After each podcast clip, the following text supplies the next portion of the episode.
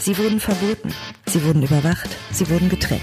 Doch was ihre Regierung auch tat, diese Band bekam sie nicht klein. Musikjournalist Thorsten Groß und Nils Bokelberg erzählen die Geschichte der rebellischsten Band der DDR. In Pop kann alles. Renft. Gitarren statt Knarren.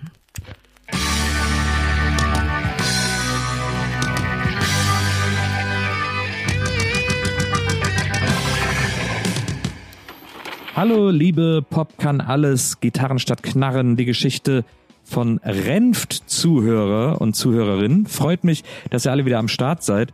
Heute eine Folge, in der es sehr, sehr ja, interessant auf jeden Fall wird, denn die meisten haben gedacht, die Geschichte wäre jetzt abgeschlossen nach der Wende, aber das ist sie noch lange nicht, denn die Band existierte ja weiterhin, es gibt sie bis heute. Was das aber alles noch für Umwälzungen und für Umbrüche bedeutet und gekostet hat, das werden wir in der heutigen Folge besprechen und ich muss leider auch vielleicht schon vorwegnehmen, dass das nicht die allerfröhlichste Folge wird. Aber Dazu später mehr. Jetzt geht's erstmal los und wir hören mal, wie Thorsten und ich uns über die Band nach der Wende unterhalten haben. Los geht's.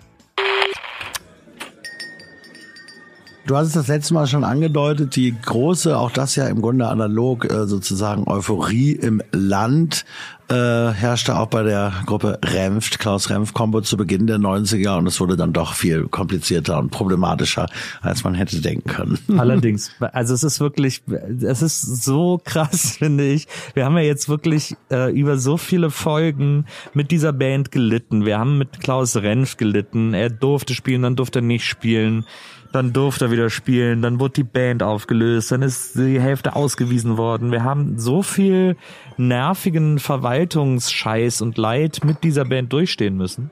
Und wären jetzt an einem Punkt angekommen, das ist ja gerade das Spannende an dieser Biografie dieser Band, wir wären jetzt an einem Punkt angekommen, wo man sagt, okay, puh, durchatmen, jetzt einfach mal noch so die Früchte des Erfolgs genießen, pflücken und genießen. Äh, das Land ist wieder vereinigt. Hier liegt ein ganzes Land vor uns, das eigentlich nichts anderes will, als dass wir die alten Platten spielen. Äh, und wir können einfach ohne Ende neue Platten machen und immer noch die alten Nummern spielen. Dann sind alle happy und äh, und können als Band alt werden und haben irgendwie können uns alle ein schönes Häuschen in der Toskana holen und dann ist alles gut. Das wäre jetzt genau der Weg gewesen, der möglich, also der die Möglichkeit lag im Raum und das wäre eigentlich der Weg gewesen, den jeder andere an Stelle dieser dieser Band eingeschlagen hätte. Aber es wäre nicht die Klaus-Renft-Kombo, wenn da alles so glatt abgelaufen wäre. Zumal sie sich ja auch, äh, wenn man, ne, es gibt ja auch Stimmen, die sagen, dass sie in den 70er Jahren sich sowieso aufgelöst hätten, wenn sie nicht verboten worden wären, Stimmt, weil ja. sie so ein bisschen standen sich ja schon immer im Weg. Jetzt spitzt sich das allerdings nochmal auf eine andere Weise zu. Damals war es ja im Grunde immer so dieser Kampf zwischen dem Teil der Band, die irgendwie der politischer sein wollte. Das hatte ja nochmal so eine viel inhaltlichere Ebene und dem Teil, der sich pragmatischer fügen und mehr auf die Musik konzentrieren wollte. Das kann man von dem DDR-Hintergrund verstehen.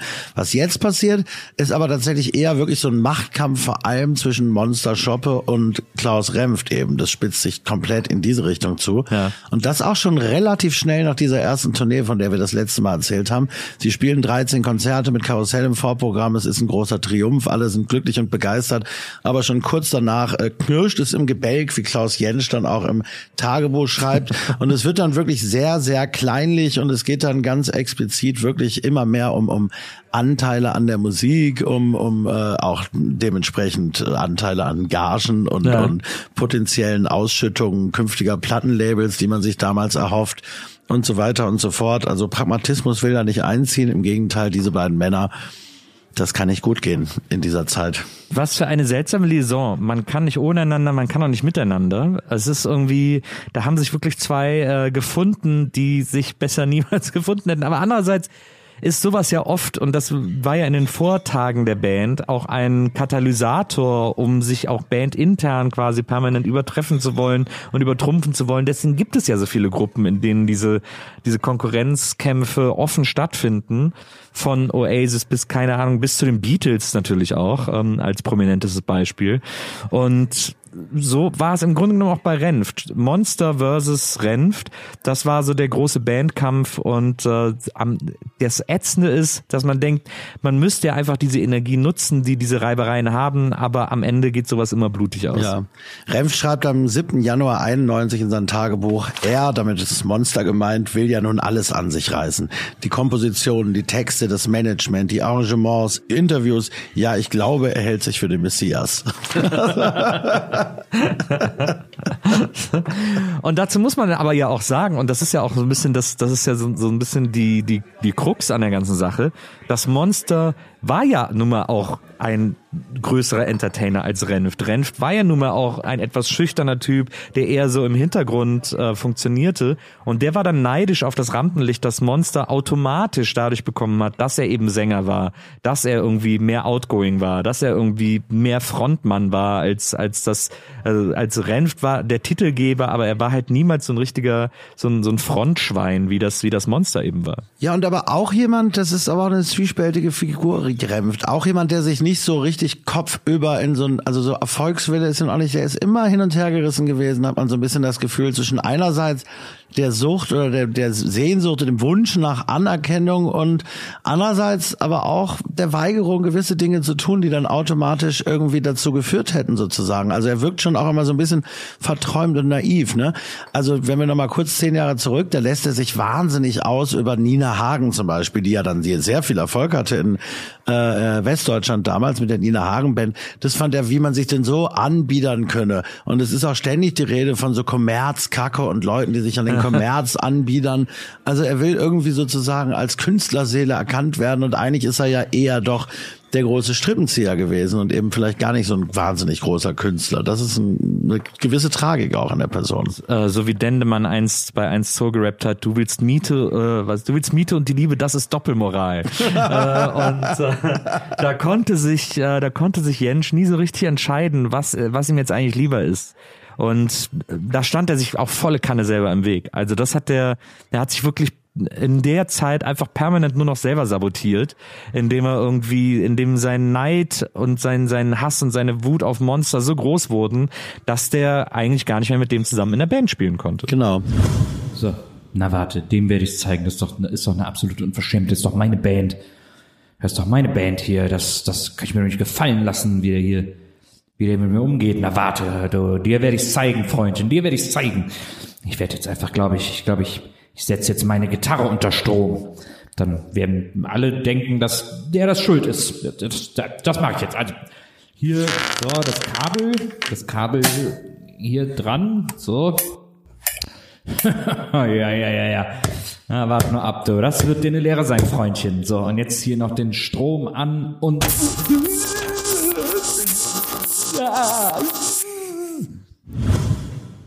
es gab damals äh, im Spiegel, wie gesagt, einen 1978 großen Artikel über Renft. Sie haben insgesamt zwischen 1990 und 1996 mit wechselnder Besetzung immerhin 80 Konzerte gegeben, also doch so ein paar jedes Jahr. Und damals schrieb, der, schrieb der Spiegel dann, sie fluchen, sie trinken, sie prügeln sich und am Ende, und das passiert dann eben irgendwann auch, wird Renf von seinen alten Freunden aus der Band geworfen. Ja. So ging es dann nämlich aus irgendwann. Genau. Und äh, so war das dann in den 90ern auch. Äh, 96 hat äh, Renft Renft verlassen. Ja.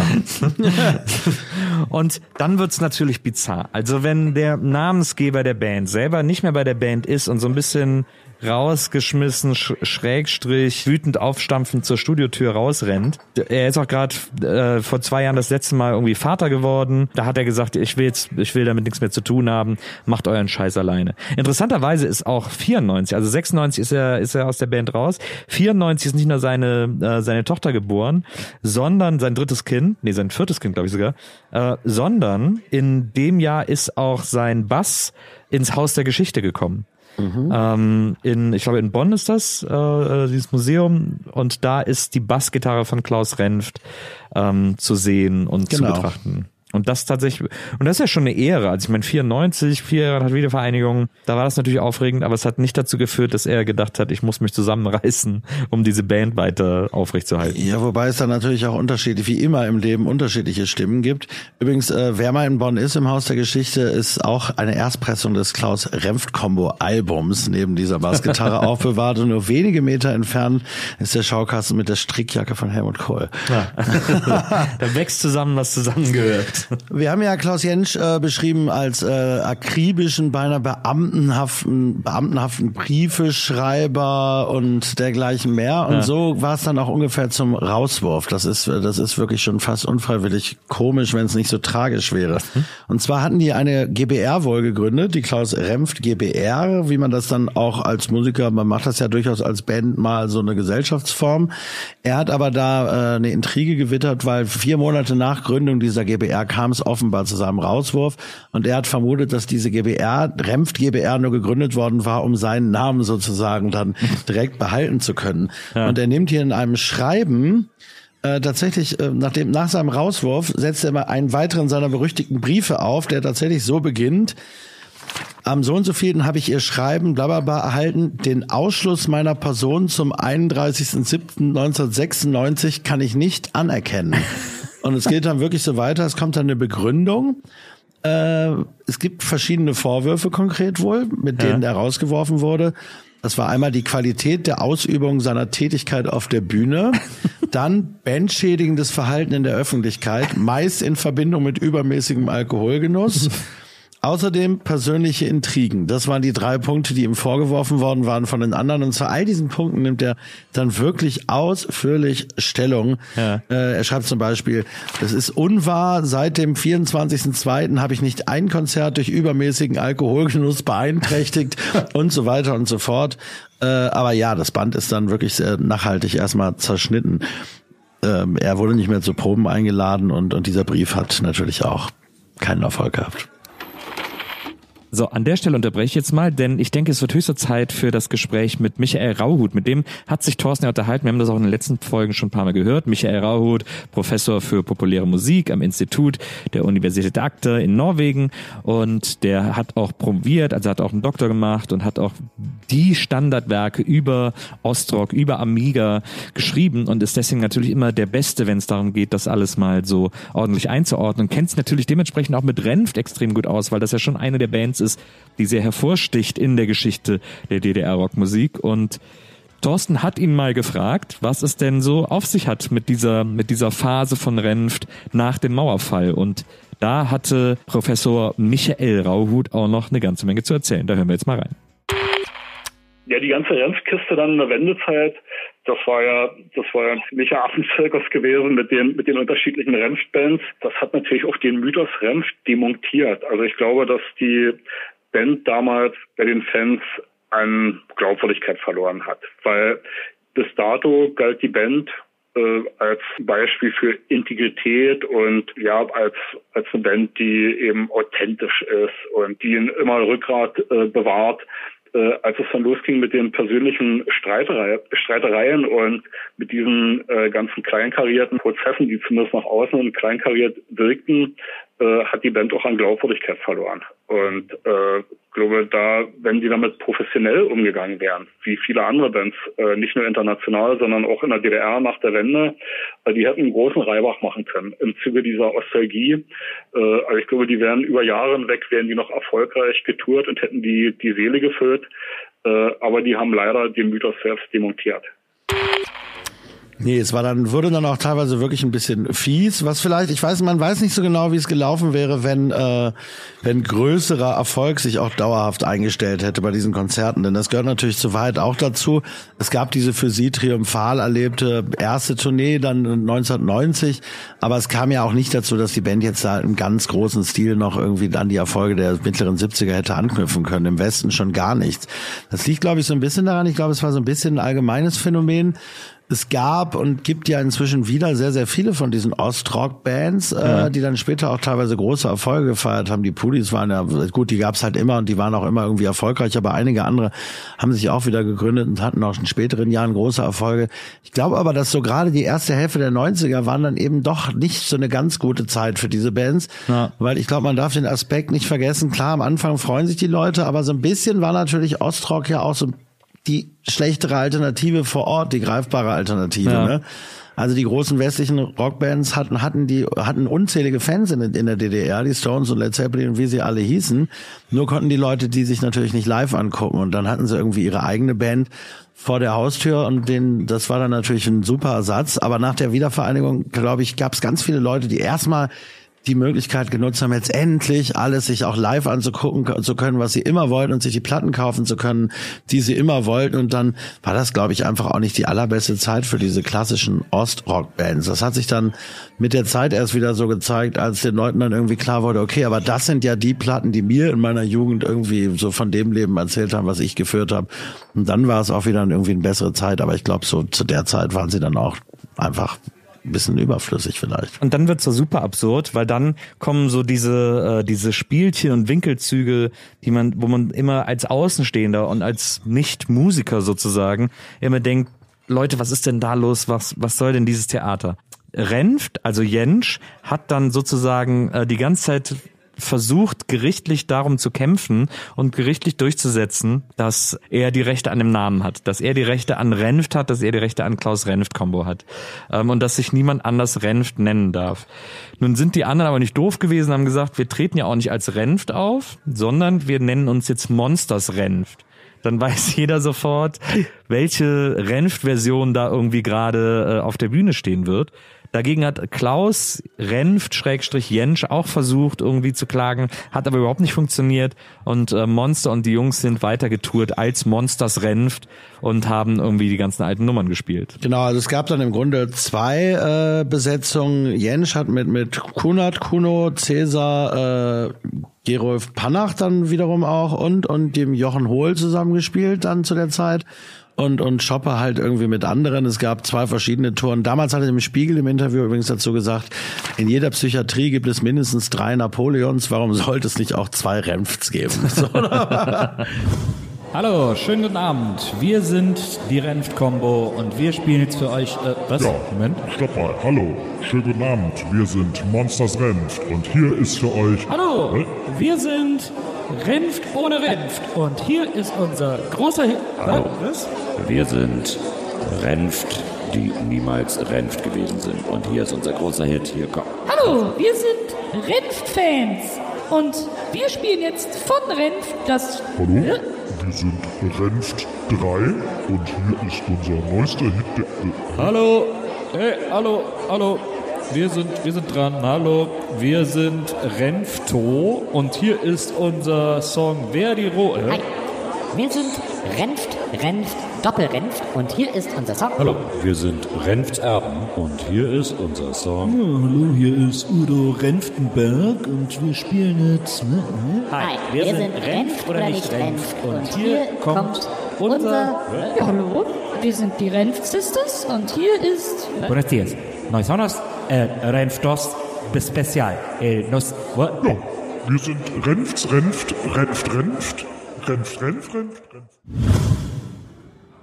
Jedenfalls gab es dann eben unterschiedliche Versionen von, von Renft mit unterschiedlichen Namen. Noch später, glaube ich, konnte Schoppe den Namen dann tatsächlich nicht mehr verwenden ähm, und ist dann eine Zeit lang auch als äh, Thomas Monster Shoppe und Band getourt. Ehe es dann aber wiederum, das ist zum 40. Bühnenjubiläum von Renf 1998, gab es auch noch mal einmal ein Konzert mit Shoppe und den kompletten, der kompletten Besetzung. Genau. Das gab es dann irgendwann auch noch mal. Also es ging hin und her. Es war recht unübersichtlich aus heutiger Sicht. Genau, 98 zum äh, Jubiläumskonzert äh, gab es dann wieder eine Art Reunion. Die äh, Namensstreitigkeit Streitigkeiten waren so ein bisschen beigelegt und äh, man hat sich wieder zusammengetan. Ein Jahr später, 99, hat Klaus Renft gab es auch wieder eine Platte der Klaus-Renft-Kombo. Jetzt hieß sie auch wieder explizit Klaus-Renft-Kombo und nicht mehr nur Renft. Da hat dann äh, Renft sozusagen ein äh, tatsächlich ein neues Album geschrieben und ein neues Album gemacht. Ja, jetzt könnte man denken, wie man das so oft in der Geschichte dieser Band äh, denkt und gedacht hat, jetzt wird alles gut. Tatsächlich hat Jensch, äh, was auch ein bisschen voreilig vielleicht war, aber er hat dann so den ersten Frust mit den beiden Renfts und so auch mal einmal kurz äh, kanalisiert, indem er seine Memoiren, wenn man so will, oh, so stimmt. hat er es selbst jedenfalls genannt, ja, veröffentlicht hat. Zwischen Liebe und Zorn 98 erschienen, aber auch ein bisschen skurril. Es gab ein ausführliches Interview mit ihm und darüber hinaus vor allem eine Sammlung von Stasi-Akten und Tagebucheinträgen. Ähm, und der Spiegel berichtet in seinem Artikel, den ich schon ein paar Mal zitiert habe, auch darüber, wie Renft sich damals von wechselnden Frauenbekanntschaften, für die er ja auch irgendwie relativ berühmt war, in deren Autos durch den Osten der Republik auf einer sogenannten Lesereise fahren ließ und dann eben ja mal vor 200, mal vor 40 Zuschauern mit nostalgischer Not eine drei bis vier Stunden lang. Es müssen epische Abende gewesen sein, ohne jegliches Timing, Schwenker aus seinem Leben erzählt hat, ehe dann eben dieses Album aufgenommen wurde, äh, 99. Und da muss man auch noch mal kurz was zu sagen, dass eigentlich ja dritte Renft-Album, wenn man so will, ähm, als ob nichts gewesen wäre, hieß es auch. Also es wurde natürlich auch suggeriert, dass ja. das jetzt alles gut wird. Äh, da wird dann auch mal über Kokain gesungen auf Madeleine. Dann ist aber auch ein Song drauf wie Wenn du groß wirst in einer kleinen Stadt. Das ist zur Hälfte eine Coverversion von Herbert Grönemeyers Kinder an die Nacht macht. Das ist okay. ein bisschen skurril. ja. Und dann wird es teilweise auch wirklich ziemlich reaktionär und bieder. Äh, es gibt zum Beispiel eine Zeile, wo führt das hin? Eine Frau ohne Ordnungssinn. Oh. da hat man sich ja wahrscheinlich immer in so Ironieerklärungen gerettet, ja. äh, wenn da jemand gesagt hat, was soll das denn? Ja, also das äh, äh ein, ein absolutes äh, Auf und Ab äh, bei dieser Band. Ganz interessant übrigens auch, weil die Tour zu diesem Album ja. auch noch, da war tatsächlich auch nochmal Peter Gläser dabei, da ja. war Cäsar auch nochmal dabei. Cäsar also es wird, wie gesagt, recht unübersichtlich dann. Das stimmt. Interessant ist auch, dass äh, wirklich, ich glaube, jeder aus der Band mindestens zwei Bücher geschrieben hat über diese Band. Ja. Also man könnte eine eigene Renf-Bibliothek ja, äh, öffnen. Locker. Ähm, weil Renf selber hat ja dann auch nochmal seine Tagebücher veröffentlicht unter dem schönen Titel Die Bewaffnung der Nachtigall. Das ist auch immer noch für mich einer der ja. besten Buchtitel aller Zeiten. Aber ähm, Belle Krise, der ja dann in die spätere Renft-Besetzung kam, ähm, der hat auch ein, ein Buch über die, auch Ende der 90er rausgebracht, über die Geschichte der Renft-Kombo. Das heißt nach der Schlacht. Da haben wir auch schon oft draus mhm. zitiert, weil er da quasi alle Mitglieder nochmal einzeln interviewt hat.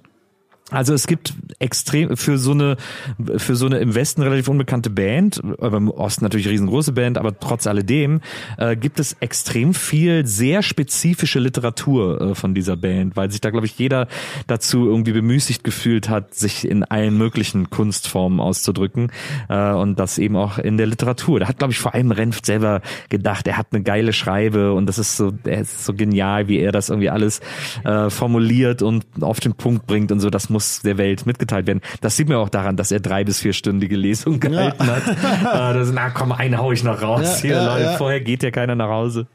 Und eine vierstündige Lesung ist echt hart als Zuschauer. Ja, das ist kaum auszuhalten. Ich finde schon alles über anderthalb Stunden immer schwierig, ehrlich gesagt. ich war das natürlich bei keinem dieser Termine. Und dann, naja, jetzt könnte man denken, naja, dann hat halt so jeder irgendwie so seinen Frieden gemacht. Jeder hat irgendwie so, geht da jetzt irgendwie aus dieser ganzen Nummer raus mit einer neuen Platte. Dann schreibt der eine noch ein Buch, der andere hat zwölf neue Bands, äh, der nächste macht auch irgendwas, was ihm gefällt. Und jeder kann so ein bisschen von diesem alten Renft-Fame noch profitieren und kann dann auch ein bisschen was draus machen. Und so und vielleicht findet man sich zwischendurch auch immer mal wieder für Konzerte zusammen oder so äh, oder auch nicht. Sei es drum. Es gibt ja noch so eine es gibt ja noch so ein Band das alle miteinander verbindet. Ähm, aber äh, ja äh, man muss es nicht erzwingen. Das ist glaube ich zu dem Zeitpunkt allen so ein bisschen klar dass man es weder erzwingen muss mhm. noch erzwingen kann. Ähm, Ende der 90er stirbt Panach mhm. ähm, an Krebs, äh, der ja auch tatsächlich immer, glaube ich, relativ wichtiger Katalysator für diese Band war. Der hat so ein bisschen das alles immer zusammengehalten, so die Zügel und äh, hat die immer alle so ein bisschen zusammengebracht. Der, ja, ich habe auch manchmal das Gefühl, wenn man auch so Interviews liest über ihn oder auch mit ihm oder was die anderen über ihn erzählen, dass der der hatte sowas leicht väterliches für die Band. Ähm, der hat immer, der hat ihn immer allen so ein bisschen den Kopf gewaschen. Ja, das war natürlich so der Intellektuelle, ne, der große, der große Dichter, ja auch derjenige, ja. der für die politischen Akzente immer schon früher zuständig war und derjenige, der dann wirklich ja mit äh, Biermann auf Augenhöhe zusammengearbeitet hat und so weiter. Auch ja. da so ein geistiger Übervater sozusagen wahrscheinlich, ja. Jung an Krebs gestorben, 49 Jahre alt, ne? Ja. Ähm, gibt Verschwörungstheorien, äh, ja. kann man nicht viel zu sagen, aber es gibt, gibt tatsächlich einige Leute, die, die sagen, und weiß man nicht, dass er Röntgenstrahlen ausgesetzt worden sei im Rahmen von diversen Stasi-Verhörungen die man mitverantwortlich dafür machen könnte. Ich meine, er ist immerhin sehr, sehr jung gestorben, natürlich mit 49. Das kommt ab und zu vor, aber ist nicht, nicht unbedingt so. Genau, es gibt diese, es gibt diese Urban Legend, ja, Verschwörungs, es ist eine Verschwörungstheorie, weil man nicht weiß, ob es stimmt, aber die besagt, dass in diesen Verhörzimmern der Stasi hinterm Vorhang so Röntgenapparaturen standen und immer wenn der Stasi-Mitarbeiter gesagt hat, ich gehe mal kurz raus, ich bin gleich wieder da, dann wurde sozusagen, sobald er aus dem Raum war, diese, diese Röntgenapparat nicht sichtbar eingeschaltet und die Person, die da auf dem Platz saß, dieser Strahlung ausgesetzt. Ob das so ist, wie gesagt, weiß es man konnte, nicht. Es konnte nie belegt werden, aber es, ist, genau. sind einige Versuche angestrengt es, worden. Also die, es gab so viele abwägige Dinge, die die Stasi gemacht hat, dass einem das auch nicht allzu abwegig vorkommt, als dass man es gleich ganz von der Hand weisen okay. könnte, sozusagen. Ähm, wissen wir aber nicht. Auf jeden Fall ist das so ein bisschen, was da so, was da so kreist um diesen, um auch um diesen Tod von Panach. Es ist auch tatsächlich ja auffällig, ähm, denn nicht nur Panach ging es äh, so. Ein Jahr später, also im Jahr 2000, im Millennium, wird bei äh, Jensch selber, bei Klaus Renft, Darmkrebs diagnostiziert und ähm, Renft äh, unterzieht sich einer Chemotherapie. Ja. Die schlägt ganz gut an. Er erholt das funktioniert ganz gut, ja. Genau, er erholt sich irgendwie einigermaßen und macht auch äh, direkt weiter als Musiker und macht auch direkt weiter Mucke und Genau, das geht relativ zügig. Also, er hat ungefähr zu der Zeit oder kurz davor, das ist nicht ganz unwichtig, äh, Heike Steffen kennengelernt, ja, nachdem er ja irgendwie so viele Frauen hatte und auch oft rastlos zwischen Beziehungen und her schwelgte, war das dann die Lebensgefährtin der letzten Jahre vor allem. Die hat er dann irgendwann Ende der 90er Jahre kennengelernt, mit der wir auch gesprochen hatten. Und er muss ungefähr zu dieser Zeit äh, hat er dann auch Berlin verlassen. Ne? Und es wird zumindest vordergründig ein bisschen ruhiger. Okay, wir steigen nochmal aus dem Gespräch aus und hören uns ein anderes Gespräch an, das Thorsten geführt hat, und zwar mit Heike Stephan. Heike Stephan war die Lebenspartnerin von Klaus Jentsch von Renft und wer sie ist und was sie gemacht hat, das hat sie uns auch selber erzählt. Bevor ich das jetzt hier blöd zusammenfasse, hören wir uns das einfach mal im Gespräch an, wie sie erzählt, was sie gemacht hat.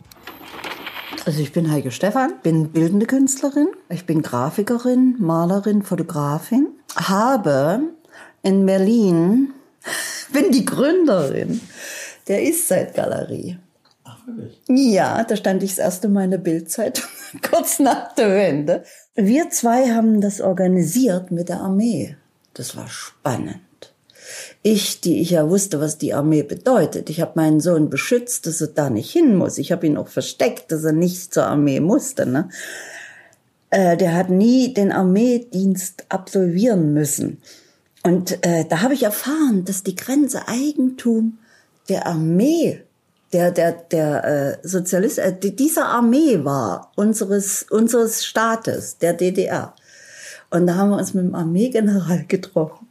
Also ich habe sowas nie gedacht, dass sowas möglich ist, weil wir äh, die Eastside Galerie sollte war ja größer gedacht. Es sollte eigentlich die weltgrößte Galerie werden. Und äh, wir wollten dort äh, äh, äh, Bilder von weltbekannten Künstlern dann ausstellen. Also das war ein Projekt in Berlin, was ich gemacht habe. Ansonsten habe ich in Berlin eben meine Kunst gemacht und habe dann auch Klaus kennengelernt. Also es ist nicht so einfach so zu erzählen, was man so, wo man herkommt. Das ist sie also, die Heike Stephan und Natürlich wollten wir auch wissen, wie es eigentlich dazu kam, dass sie und Jensch ein Paar wurden. Und auch das hat sie uns gerne erzählt. Ach, das war was ganz Schönes. und zwar Äh, ich hatte gerade eine Liebe verloren. Das war Jochen Berg, ein Dramatiker, eine jüngere Frau. Und äh, äh, wir gingen aber immer in das Lampion. Das ist ein Café. War in der Nähe vom Helmutsplatz. Und da trafen sich, also war so ein Insider-Café.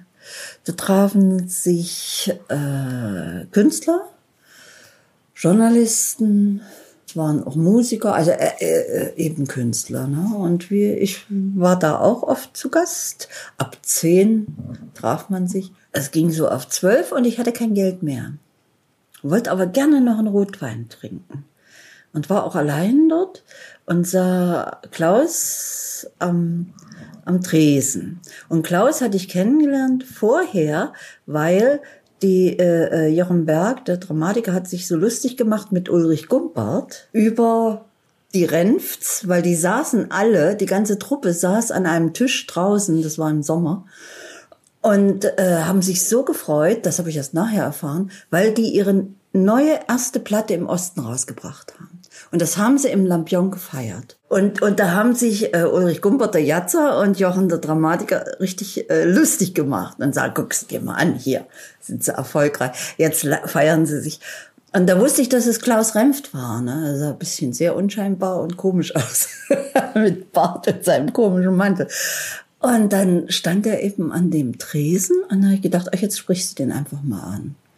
Und dann habe ich gesagt, weißt du, Klaus. Ich habe auch gleich einen Namen gesagt, das war dort üblich, also wenn man sich so kannte. Und habe gesagt, du, ich habe äh, kein Geld mehr, aber ich habe ein Bett. Weil ich hörte vorher, dass er ein Taxi angerufen hat, dass er nach Hause fährt. Und äh, aber nur für fünf Euro. Klaus war ja ein bisschen sehr genau, was Geld betraf. Und, und da habe ich gemerkt, aha, er will jetzt nach Hause und ich wollte eigentlich mit ihm noch reden. Ich hatte noch keine Lust zu schlafen. Dann habe ich gesagt, du, äh, ich habe kein Geld mehr, aber ich habe ein Bett. Und äh, wenn du mir jetzt äh, für fünf Euro, die du jetzt der Taxi geben willst, die kannst du auch für meinen Rotwein bezahlen. Hat er natürlich sofort gemacht, weil der ist ja immer so, also offen war. Und da haben wir uns erst, sind wir uns das erste Mal begegnet. Natürlich auch das Bett, das angeboten hat er bekommen. Wir haben die ganze Nacht so viel erzählt. Es war fantastisch. Also da, und da haben wir uns kennengelernt und von dem Tag waren wir zusammen. Aber wirklich täglich zusammen. Was ich nicht ganz so toll fand, weil ich musste ja noch ein bisschen was arbeiten. Und ich hatte eigentlich ein Symposium vor äh, mit einer Freundin, nur zu zweit in einem Kloster. Und das habe ich ihm dann auch erzählt. Und da bin ich äh, in dieses Kloster gefahren in Bayern und war dann mit der Freundin allein. Das war ganz toll, aber nur zwei Tage. Und schon kam Klaus. Also so begann das. Das war ein Herbst. Und da hat er mir mal in sein erstes Buch, was er mir geschenkt hat, also was er rausgegeben hatte, hat er geschrieben, auch ein Herbst hat schöne Tage. Also so wie wir. Der Alte kann auch noch was erleben. Das war so die Begegnung und dann waren wir zusammen. Gut, man hat ja einiges an Stories gehört über Jensch. Also er war irgendwie kein Kind von Traurigkeit, wie man so in den 50er Jahren immer über so Typen gesagt hat. Aber auch Heike Stefan hat uns erzählt, wie Klaus, Jensch und die Frauen, was das für eine, was das für eine Verbindung war, was das eigentlich bedeutet hat. Und ich fand das ganz, ganz interessant, wie offen und wie selbstverständlich sie darüber gesprochen hat. Irgendwie ganz cool. Also da hören wir uns, das hören wir uns jetzt mal kurz an. Das war immer sein Ding, ja. Dieses, dieser Spruch hier, wie heißt, heißt der Drax? Sex and Drugs. Sex and Drugs and Drachenroll. Ja, ja. Das war so sein Spruch, also sein Lebensspruch. Und danach kam, was kostet die Welt? Ich nehme zwei. Hm, das waren seine Sprüche. Aber wenn er auch gut drauf war. Ja. Aber eben gleichzeitig offenbar auch so sehr akribisch und sorgsam und ja, organisiert. Ja, ja. Ich weiß nicht, ob er sein Leben genauso organisiert hat. Das habe ich so nicht erlebt, Gott sei Dank. Sonst hätte ich nicht mit ihm leben können. Also so eine Genauigkeit, die, die hätte ich nicht ertragen. Er hat immer gesagt, du müllst mein Haus voll. Hm, aber ich mache ein anderes Gewerk als er. er hat gesagt, du hast einen Bass, nicht nur, du hast sogar drei Bässe und das ist schon sehr viel für einen Bassist. Ich weiß es nicht, aber drei Bässe, du kannst nur einen spielen, aber ich brauche das andere. Ne? Äh, es ist schon diese Genauigkeit. Ich glaube schon, dass er genau war mit sich, was das alles bedurfte. Er hat ja auch mal gesagt, äh, ich glaube, ich bin der einzige Mensch auf der Welt. Alles andere bilde ich mir nur ein. Das fand ich auch faszinierend. Ja. Die Matrix des Klaus Remmers. ja. Also das war ähm, für mich so, hallo, hallo. Hm. Du hast eben auf, als auf der Herfahrt gesagt, es würde mich nochmal interessieren, weil natürlich schon auffällt, wenn man jetzt so sich da, wenn man da so ein bisschen recherchiert in dem ganzen Umfeld, es ist teilweise natürlich auch typisch für die Zeit, über die wir reden, aber es fällt schon auf, es gibt eigentlich überhaupt in diesem ganzen Konstrukt keine Frauen, die naheliegenderweise ja. äh, sich anbieten, abgesehen jetzt von dir zum Beispiel. Wie würdest du so sein Verhältnis zu Frauen nochmal beschreiben oder was? was? Och, das war ein sehr großes.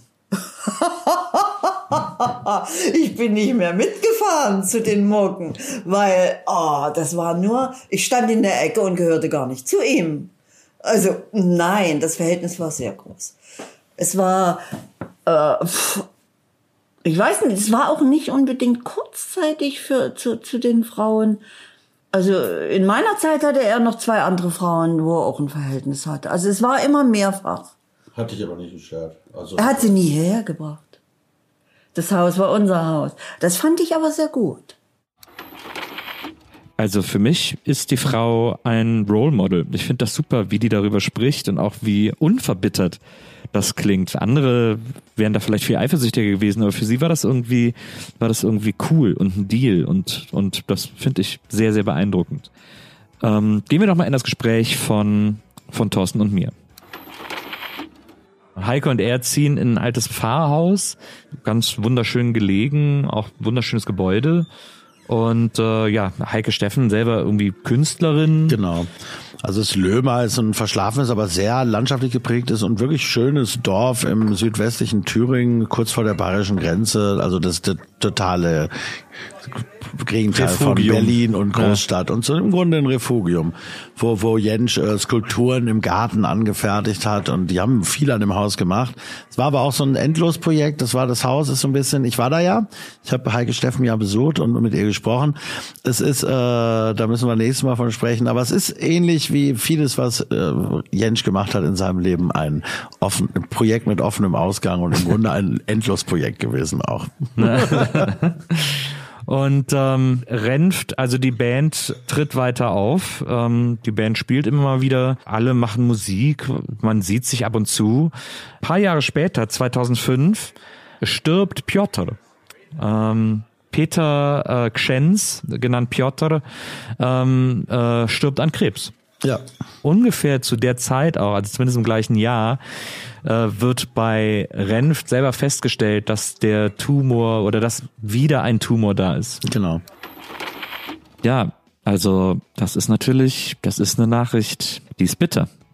Die ist krass. Und wir haben auch Heike Stefan danach gefragt, wie das war damals. Und die hat uns das, die hat uns das erzählt. Das ist sehr, sehr beeindruckend. Das hören wir uns jetzt mal an.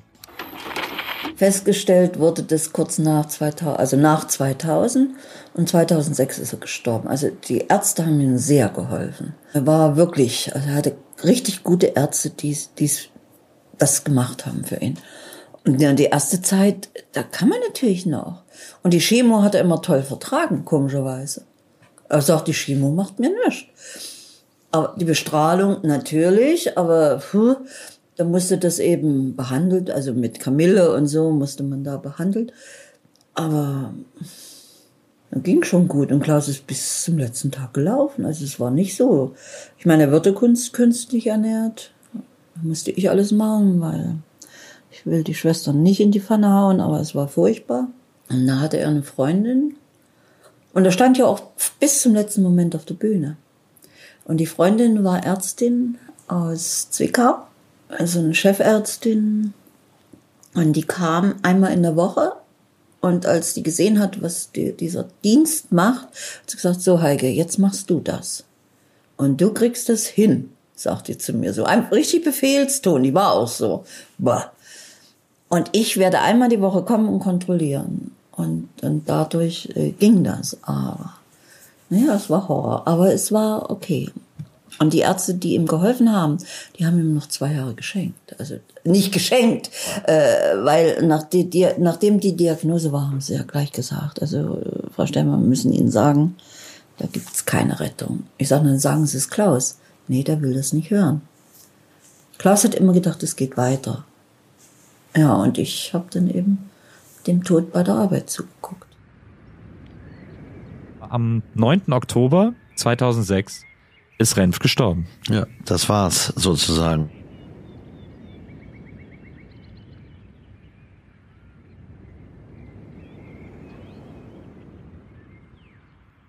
Ich find's ganz schwer, jetzt noch irgendwie wieder einzusteigen, weil ich habe lange überlegt, ob die Folge hier aufhören soll an dieser Stelle, aber das wäre irgendwie auch nicht richtig gewesen, finde ich. Ich finde das krass. Ich finde, wir haben jetzt Jensch so lange begleitet und irgendwie alles mitgemacht, alle Höhen und Tiefen, haben irgendwie gesehen, wie die anderen Leute über ihn reden, was er gemacht hat, was er nicht gemacht hat, wie er sich verhalten hat und dass wir jetzt an dem Punkt in der Geschichte angekommen sind. Also es war natürlich unvermeidlich, weil die Geschichte eben so abgelaufen ist, aber ich finde das irgendwie schon, ich, mir fällt jetzt irgendwie nichts Schlaues ein oder nichts Gutes ein, womit man, womit man die Stelle jetzt irgendwie moderieren oder auffüllen kann oder so. Ich finde, das ist, ich finde das wirklich traurig, weil wir jetzt so viele Folgen und so lange irgendwie mit ihm gefiebert haben und naja, so war das aber. Ich habe jetzt ein Lied, das ist krass, weil das so hart passt.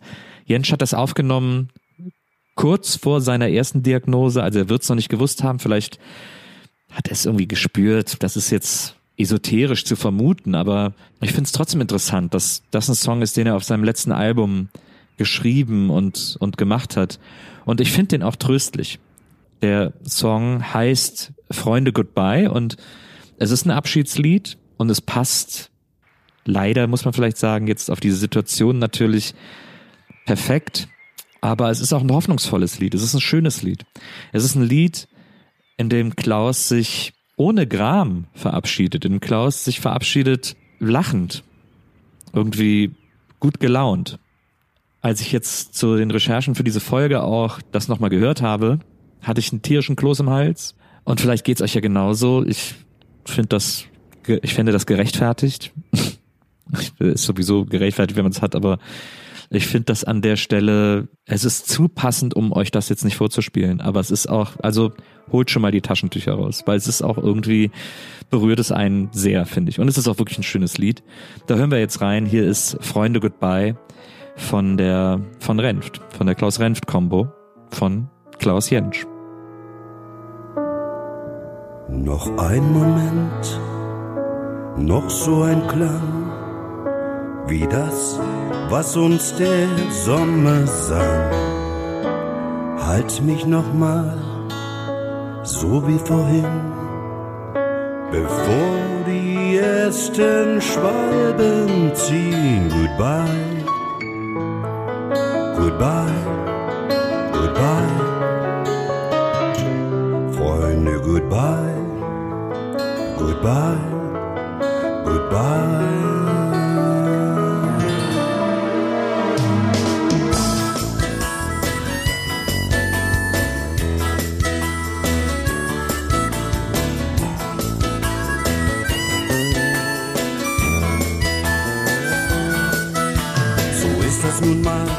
Wenn Zeit beginnt, kommt gleich danach, dass sie verrinnt. Drum halt dich am Glanz der Stunde fest, bevor sie graue Segel setzt. Das Leben ist nämlich gar nicht so schlecht, dass man sich gar nichts daraus macht. Am Ende macht man jedem recht, wenn ein die Erde überdacht. Bye, bye.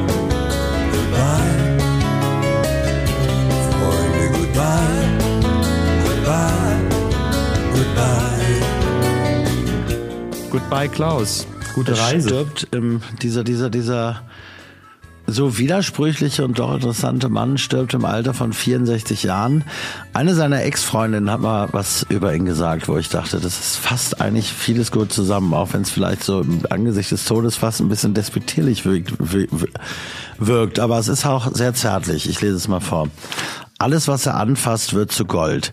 Er spielt nicht gut Bass und wurde doch zu einem der größten Rockstars der DDR.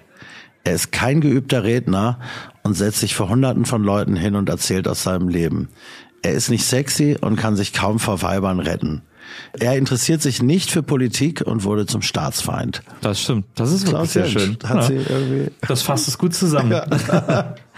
das stimmt. Wer jetzt denkt, dass hier an dieser Stelle die Geschichte dieser Band zu Ende ist, der weiß nicht, dass wir noch eine Folge in petto haben. Wir hören uns nächste Woche. over till it's over. Wir hören uns nächste Woche wieder und gucken nochmal, äh, ob da nicht doch noch was übrig ist. Bis nächste Woche. Macht's gut. Ciao. Ja, auch hier von meiner Stelle nochmal Tschüss. Danke fürs Zuhören und eine Folge haben wir noch nächste Woche. In der nächsten Folge dann das große Finale unseres, unserer Staffel über Renft und die, und die Renft-Kombo. Ich will jetzt gar nicht mehr hier irgendwie groß was erzählen. Wo auch immer du gerade bist, Klaus, alles Gute. Schön, dass du da warst. Danke dir. Und danke euch fürs Zuhören und bis zum nächsten Mal. Macht's gut. Tschüss.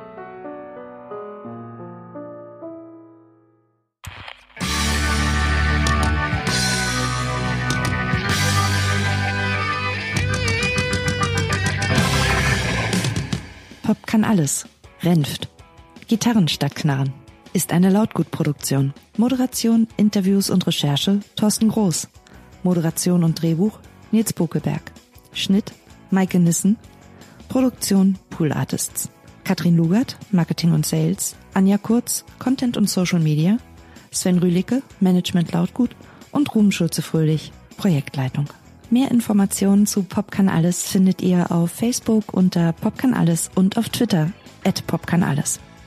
Euch hat dieser Podcast gefallen? Dann hört doch auch einmal in eine unserer anderen Produktionen rein, wie zum Beispiel Ich hau ab, die Geschichte einer Republikflucht. Erzählt wird die Geschichte von Hansi, der mit 17 Jahren versucht hat, aus der DDR zu fliehen. Mit 17 wollte ich ja Republikfluchtversuch machen, weißt du ja.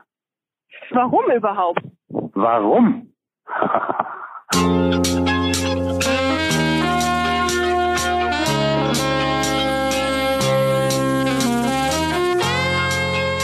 Weil ich überhaupt nie verstanden habe, warum der Vater und die Mutter äh, in diesem scheiß Osten weiterleben wollten. Das ist Hansi. Er ist ein Rockstar, eine Rampensau, ein Held, mein Onkel. Mädchen, du führst mich an der Nase herum und machst auf Liebe mit mir. Mein Onkel Hansi ist im Osten der 70er und 80er Jahre ein ziemlich bekannter Sänger gewesen. Mit dem Titel War es nur der Mai hatte er sogar selbst einen Nummer 1 Hit in der DDR-Hitparade. Das halt ich nicht aus. Ich geh weg, mach dir nichts draus, das muss sein. Hansi hat mir vor kurzem eine Geschichte erzählt, die mich nicht mehr losgelassen hat. Mit 17 Jahren wollte er mal in den Westen abhauen. Es war eine total wilde Zeit, von langen Nächten über den ersten Sex, ebenso eine richtige Coming-of-Age-Geschichte. Was macht man als 17-Jähriger allein in der großen, weiten Welt? Wird Hansi jemanden finden, der ihm bei seinem Fluchtversuch hilft? Und was sind eigentlich die üblichen Schritte bei der Stasi gewesen, wenn ein Kind als vermisst gemeldet wurde?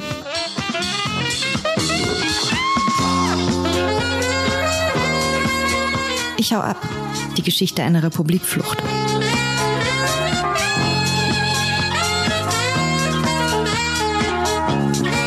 Erzählt von Josephine Clem-Woodruff. Ich hau ab, denn das Ein Podcast von Lautgut. Macht dir nichts draus, das muss sein. Ab dem 20. März immer mittwochs.